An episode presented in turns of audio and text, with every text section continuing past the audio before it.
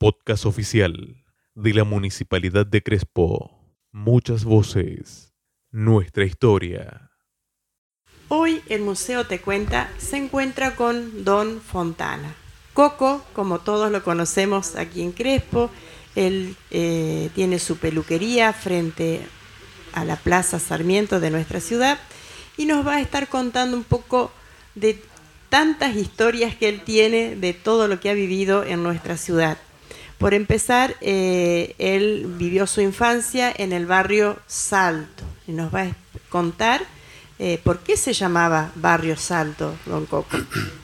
Bueno, Barrio Salto se llamaba porque en calle Rivadavia pasaba un arroyo y había dos, eh, mejor dicho, los pasacalles que, que hacían de hormigón, uno de un lado, el otro del otro, y corría el agua, entonces la gente tenía que saltar. Para cruzar de, de acá de la parte del centro, tenía que saltar a- para pasar a- al barrio Salto. O sea, tenía que saltar el arroyito. Sí, el arroyito había que pasar. Por eso hoy recibe el barrio Salto ese nombre. Y me contaba también que detrás del barrio Salto había un barrio con poquitas casas también. Claro, el barrio se le llamaba el barrio de las cinco luces. Ahí vivía Padilla, eh, vivía eh, Basinger, eh, Zoilo Fernández, Jero Chomiño y Minch, que tenía una fábrica de mosaico. Que ese sería hoy en la actualidad el barrio San Lorenzo. Hoy es el barrio San Lorenzo. San Lorenzo, que antes eh, vengo también a, a enterarme hoy de que se llamaba así. Claro. Y, y ahí estaba, y más acá, donde está la cancha Unión, esa eh, era la cancha del Club Salto. Eh, recién en el año 60, eh, 50, eh, Unión toma posesión de esa, de esa cancha. Ah, qué bueno. Y bueno, y después ahí vivió su infancia y después se vino al centro a vivir, al barrio centro. No, No. me fui al campo. Fue el Tuve ocho años en el campo y después volví en el año 58. Bien. ¿Y nos puede contar un poco cómo era la, la, mm, la parte comercial de Crespo, del centro de Crespo? Es, obviamente que no era como es ahora, tan, tan activo. No, vamos a, vamos a empezar eh, por calle Sarmiento. Sarmiento y San Martín, ahí estaban los hermanos Paul con una fábrica de zapatos y arreglo de zapatos.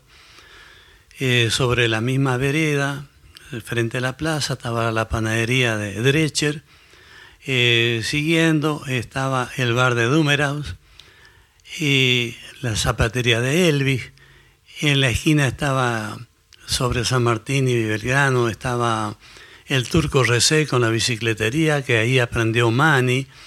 Siguiendo estaba eh, la biblioteca Orientación. Eh, mi mejor amigo de la vida y colega Santiago Strack, peluquero.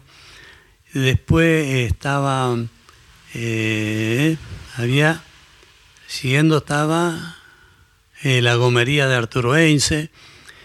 Después en la esquina estaba la tienda Santa Teresita. Eh, siguiendo enfrente del bar de Justo Basner. Y después estaba don, don, este, ¿cómo es este? Eh, bueno, eh, había una- una venta de ropa ahí de, de una lencería. Después estaba Greenberg, Don con- Dubs estaba ahí. Don Dubs también puede ser.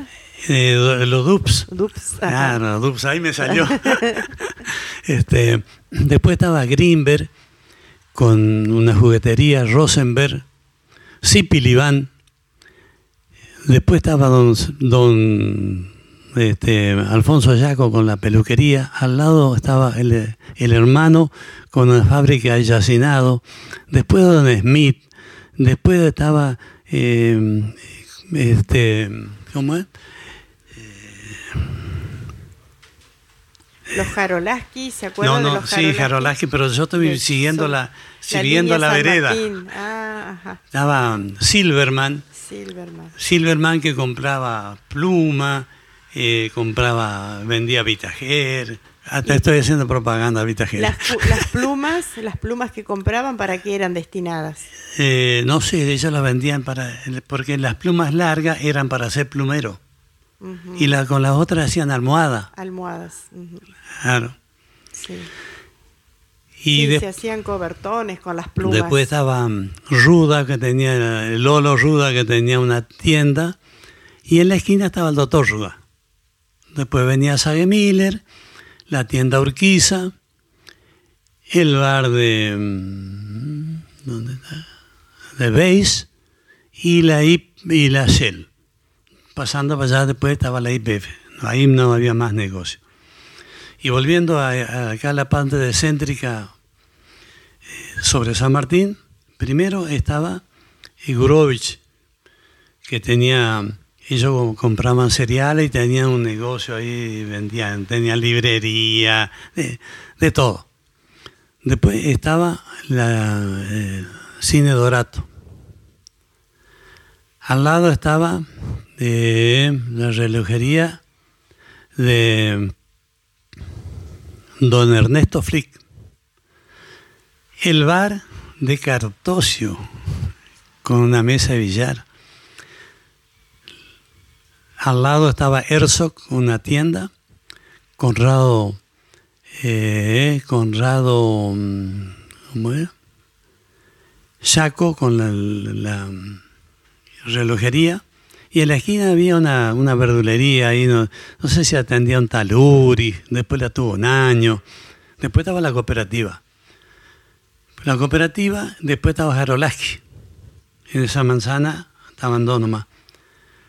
Después estaba pasando, estaba la mm, farmacia Feigin, farmacia Sueder, digo, y mm, sobre calle Irigoyen estaba la farmacia Feigin.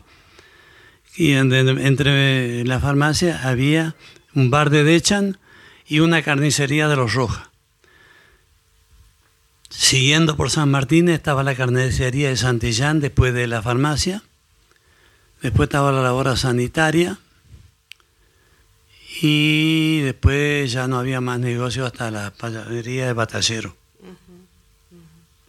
Y pasando estaba el, el bar que habían iniciado los hermanos eh, Crosopi. Después se la pasaron, se la vendieron a los, eh, a los, a los bar de Gadea. O sea que calle San Martín siempre fue muy comercial. Muy Y- comercial. Por lo que estoy escuchando, hay muchos apellidos que hoy, hoy por hoy ya no están, sobre todo No. apellidos judíos. Había Claro, muchas familias claro, judías en claro. nuestro origen de Crespo. Y claro, si había una sinagoga es porque había muchos judíos. Claro, qué bueno. ¿Qué recuerda de la sinagoga que nos puede contar? Bueno, yo me acuerdo de haber entrado, que era una casa, una casa con varias eh, piezas, y de, de eso me acuerdo, que estaba acá en calle San Martín, en mitad de cuadra más o menos. Y se hacían bautismos ahí. Ahí, ahí bautizaban a los judíos que habían acá en Crespo. Sí, según lo que cuentan los historiadores, este, cuando se inició Crespo, estaban todos juntos, italianos, judíos, rusos, alemanes, era toda una sola, Claro. como que se ayudaban Porque entre todos ahí Crespo nace en calle 3 de febrero, con los italianos, con los italianos. y después vienen los alemanes a la aldea. A la- Y después eh, aparecen, eh, por ejemplo, Jarolaki, Igurovich y todo eso, comprando cereales. Porque Ah. mi padre en ese momento era colono y le vendía siempre a don Gurovich. O sea, el movimiento en aquella época, como lo es hoy también, eh, mucho el movimiento cerealero, entonces, Siempre, siempre. siempre. Sí. Eso y después la avicultura. Ujú. Bueno, Y, de- y- y en la cooperativa, me acuerdo, estaba en la esquina, la cooperativa vieja, al lado había una casa, y al lado de la casa, esa, ahí vivía un tal Correa. Te estoy hablando del año 49, ¿eh? Y soy un gurí todavía, así que no hay- y, y al lado ah, estaba Don Crap, que soldaba eh, con estaño. Tenía un tallercito un galponcito ahí, y él vivía en calle Buenos Aires al final. Después estaba el almacén de Folmer, donde está Gassman estaba el dentista Mildenberg, el, el taller de Espriáfico, el bar de Furlan, donde estaba la, donde está la, salida ahora de la cooperativa, ahí estaba don Santiago Bessler con ramos generales, la lucha por la vida, como decían. Y después estaba el, el kiosco, el, el, hotel de Miranda, con la, con la fonda. Sobre Irigoyen estaba eh, el que le decían este, Pan, que le decían del pavo blanco, y el viejo, ¿cómo era? Don, eh, don Pen, que le decía pato negro. ¿Por qué se le decía fonda al, en lugar de hotel? Porque la fonda, se, la diferencia era que la fonda era como un comedor y lo otro eran eh, hoteles. Solamente alojamiento claro, para dormir. Claro, claro. Por eso le decían la fonda. Teníamos varios hoteles en aquella época acá en Crespo. Y acá estaba eh, Miranda, yo me acuerdo de Miranda y no me acuerdo de otro. Uh -huh. Porque en la salida de la cooperativa anteriormente estaban los abuelos de mi señora, que tenían una fonda también, uh -huh. que eran espoturnos de apellido. Uh -huh. Sí. Y también teníamos en aquella época, eh, que ahora no tenemos, eh, cines. Sí, y estaba primero de todo, estaba el cine de Dorato, que estaba en calle 3 de febrero, frente a la Escuela de, Comercio. En el año 49, eh, Pompeo hace el salón acá y pone el cine acá. Después aparece el cine Urquiza. La época no me acuerdo, eh, era del año 60 y pico, que nosotros estábamos en la Nación Católica y empezamos a hacer ese salón con varios muchachos más. Y, y después el cine Unión, que era en los Smith, estaba el bar de Smith y, y el cine al fondo. Claro. Uh -huh. O sea, teníamos tres, tres cines. Tres cines. Tres cines. Y no solamente pasaban películas eh, los sábados, domingos, entre semana también. Mm, y era muy concurrido también. En... Claro. Ah. Y yo me acuerdo que Fabián era chico y sí me vine al Cine Unión. Qué bueno, qué bueno. Qué linda época, ¿no? Ah, no, Crespo era extraordinario. Y sus calles de tierra, obviamente. Sí, y... sí, pero, pero era, era otra vida. Entre era, carros y aut autos y carros mezcla en las calles, ¿no? Porque pero el que venía del... Muy poco había. Muy pocos autos. Carro. Cuando había viento norte, eh, ¿cuántos carros, cuántos caballos se pararon con los carros? Y hoy ocho, ayer seis. Uh -huh. Así, así era Crespo. Pero sí. era muy lindo. Nosotros eh, teníamos una barra de muchachos y nos juntábamos o en los Smith o, o en lo del de Gordo Steven, porque el, el, estaba el bar de Gordo Steven en Moreno y, y Seri, que era uno de los bares más concurridos por la juventud. Que después el Gordo lo dejó y Gadea, surgió Gadea también. Surgió Gadea y también era un poco la terminal de ómnibus en lo Gadea. Porque claro, era... pero primero fue la, ter la, terminal de ómnibus la tenía Pompeo Dorato. Acá en Acá donde en está el banco Eh, no, no, donde está eh, la mueblería Fontana, ahí estaba la estaba la ¿cómo se llama? La, la terminal. La terminal. Uh -huh. y te voy a contar una anécdota. Carlos Furno, que era el dueño de la empresa, era muy amigo de Santiago Strack. Y Santiago Strack se va a pagar la jubilación. Le dice, cuidame un ratito. Y viene un hombre del campo y dice, ¿y, ¿y Santiago? No, la peluquería se la compré yo. Entonces lo, lo, lo, giró al sillón y le pasó la máquina hasta allá arriba. Cuando llegó Santiago, se agarró la cabeza. Le había hecho un corte especial de pelo. Qué, ¿Qué, bueno. ¿Qué hiciste? Le dice Isalia. Carlos era terrible. terrible. Eh. Y no se enojaban en aquella época con esas no, bromas la que gente se no hacían. se enojaba, no, no, las sé. bromas eran bromas y nadie, le, sí. nadie no, hoy no se puede hacer más esas bromas, sí. ¿no? Muy buen sentido del humor te tenía Sí, la gente. había buen sentido del humor. La gente eh, vivía, tenía, vivía, tenía tiempo. Vos sabés que eh, en el, bar de Miss, eh, que estaba ahí en una zapatería ahí en el centro, y después de comer, estaba lleno de gente. Uno jugando al truco, otros jugando- había dos mesas de billar. Y tocaba el pita al molina y salían disparando como las ratas. Nadie marcaba tarjeta. Entonces uno salía a los Jarolas, que el otro salía a, lo- a los Silverman, el otro salía a- así, ¿viste? Y el otro a la cooperativa. E- Eso era Crespo. ¿Y Jarolaski y la cooperativa eran más o menos, vendían lo mismo los dos? No, no, simultáneamente. Jarolaski tenía, vendían auto. Ah, solamente autos. No, todo, de todo vendían. Eh, de- de- había desde bar hasta eh, comprando un auto o una máquina, eh, este, eh, ¿cómo se llama? Que le llamaban la máquina combinada para cortar el trigo, cortar el lino, ¿viste? máquina guadañadora para cortar alfalfa. Vendían de todo. ¿Y esa familia Jarolaski, ellos vivían acá en Crespo?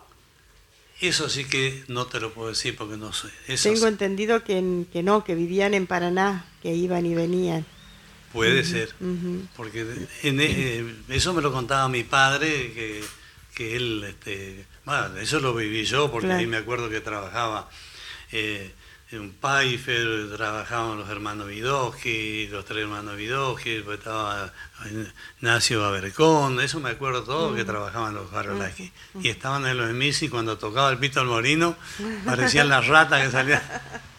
Se respetaba bien el horario de trabajo Ah, también. Claro. No hacía falta No, eh, no había tarjeta. ni marcar tarjeta. Nada de Y eso. si se tenía que quedar la gente 10 minutos más o 15 se quedaba.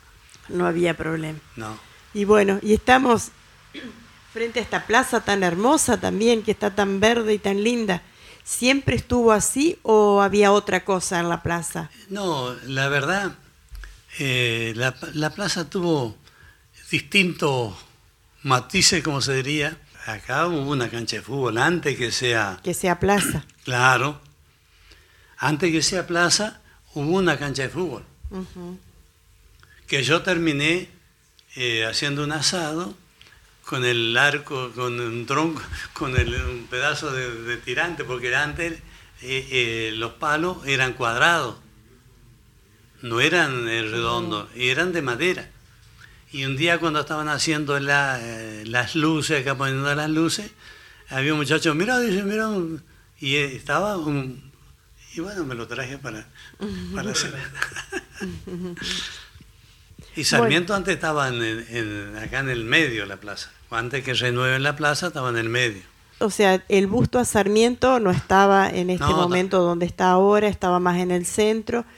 Y ahí la muchachada siempre tenía este, el gusto de homenajearlo, le ponían un pucho en la boca, le ponían un sombrerito, pero con... con- Siempre respetuosamente Claro, también dentro sí. de él. eh, así Hermoso. era. Así era. ¿sí? Yo conocí la plaza cuando tenía todos los ligustros. ¿Qué le diría a esta Crespo, ya que conoció esa Crespo de antes con sus calles de tierra, su- sus carros? ¿Qué le diría a la Crespo de hoy? Bueno, lo que yo le diría a la gente de hoy, que Crespo se hizo con mucho sacrificio, la gente fue muy trabajadora. De la raza que habían, todos fueron trabajadores, eh, eh, pocos vicios, porque la, la realidad es que Crespo se hizo con pocos vicios, más, más agarrarse una chupita por ahí los muchachos, pero no, eh, se hizo trabajando y la gente eh, tenían gallina en el fondo de su casa, tenían un chanchito, y bueno, y así, y el sueldo terminaba el mes y el sueldo le quedaba. Por eso la gente fue muy trabajadora, la gente de Crepo. eh, a mí me contaba un, un muchacho alemán que le cortó el pelo un día, eh, un ingeniero, me dice, ustedes viven en el paraíso terrenal. Porque, porque este es el paraíso terrenal. Yo ando por el mundo. No hay otro lugar donde sea, sea como Crespo que la gente trabaje. Y ya cuídenlo a este pueblo. Qué lindo, ¿no? Qué lindo. te Se llevó una imagen tan linda de este Mm. pueblo, trabajador. Dice, bueno, eso, este, qué sé yo, si podríamos estar mucho tiempo más, pero bueno, este, yo le agradezco que me hayan hecho esta nota. Eh, le agradezco a usted y al, y al que se le ocurrió. Y agradecerle a Dios de la familia que tengo, eh, de haber trabajado 61 años de peluquero. Estoy acá feliz. A mí me enseñó a cortar el pelo un alemán que fue eh, peluquero en la guerra del 14. Ay, qué bueno. Guerra del 14. Y bueno, y tuve la suerte, ten- tengo la suerte, esto es modestia aparte, de ser el único peluquero campeón de Entre Ríos y campeón de interprovincial. Nunca más nadie pudo lograr eso. Lograr eso. Ahí están las placas, si la quieren ver, ahí están. Qué bueno, Coco, qué bueno. Merecido logro. Bueno. Y, tu- eh, y tuve la suerte de tener una esposa extraordinaria. Tengo un hijo extraordinario, trabajamos 31 años juntos. Eso no lo, no lo logran toda la gente. Ojalá toda la gente tuviera esa suerte. Muchísimas gracias. No, el Y- agradecido soy yo y me, me- que, que sirva de algo esto. sí, Lo sí, único sí, que puedo como- decir. Bueno, muchísimas gracias y bueno, y agradecerle toda esa buena memoria que tiene, porque la verdad hay que acordarse de Si yo te podría cosas. nombrar el, Sal- el barrio Salto, te puedo nombrar eh, toda la, quien vivía en toda la manzana. Bueno, muchas gracias. No, por favor, gracias a ustedes.